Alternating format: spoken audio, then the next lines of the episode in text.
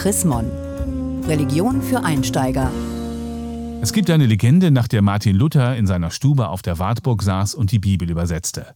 Plötzlich soll ihm der Teufel erschienen sein, und Martin Luther warf mit seinem Tintenfass nach der Teufelsfratze an der Wand.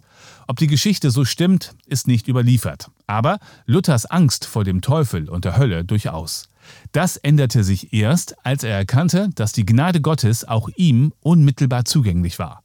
Luthers revolutionäre Einsicht nur eine Episode, die Frage von Religion für Einsteiger im aktuellen Chrismon-Heft. Henning Kiene, Pastor im Kirchenamt der Evangelischen Kirche in Deutschland.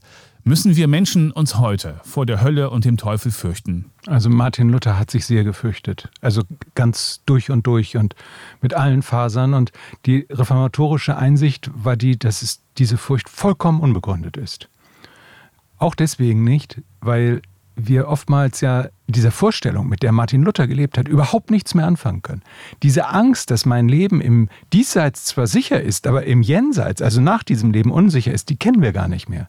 Wir haben viel mehr Angst davor, dass heute und morgen die Dinge unsicher sind, unsere Arbeitsplätze unsicher sind, Partnerschaften unsicher werden können, die Gesundheit unsicher sein kann. Also unsere Ängste sind viel mehr auf heute, morgen, übermorgen, auf die 70, 80, 90 Jahre unseres Lebens beschränkt und nicht auf das Jenseits und eine Zeit danach. Und wie ist das mit Gott? Müssen wir uns vor Gott fürchten? Ich glaube, dass eine Furcht vor Gott schon sehr angemessen ist. Im Sinne eines tiefgreifenden, durchgehenden Respekts. Ich glaube, Ehrfurcht vor Gott heißt auch, dass wir behutsam umgehen mit unserem Nächsten, mit äh, der Schöpfung, äh, mit, mit allem, was uns anvertraut ist. Luft, Licht, Wasser und vor allem eben der Seele auch des anderen Menschen. Diese Ehrfurcht hat Gott uns gegeben im Sinne eines tiefgreifenden, an die Angst heranreichenden Respekts vor dem, was Gott ins Leben gerufen hat. Wenn man jetzt aber vor dem Teufel, vor der Hölle und auch vor Gott gar keine richtige Angst haben muss, was war genau Luthers revolutionäre Einsicht? Luthers revolutionäre Einsicht läuft auf einer ganz anderen Linie. Indem Martin Luther erkannt hat, dass jeder Glaubende einen unmittelbaren und direkten Zugang zu Gott hat und dass da keine Hierarchien äh, dazwischen stehen, sondern dass ich direkt aus der Bibel heraus äh, zu Antworten meines Lebens finden kann. Hat Luther im Grunde genommen eine Freiheit äh, geschaffen, so dass er gar nicht die Hölle beiseite schaffen musste, das war gar nicht sein Thema, sondern dass er Gott sozusagen herbeischaffen musste, dadurch, dass er den Menschen die Schrift gegeben hat. Nun gibt es ja heute viele Menschen, die glauben an gar keinen Gott. Und Luther hat ja die Gnade Gottes von dem Glauben abhängig gemacht. Was hilft uns denn dann heute? Ich erlebe gerade äh, was ganz Interessantes mit. Eine junge Frau erlebt mit, wie ihr Großvater nach und nach stirbt und die Lebenskräfte nachlassen.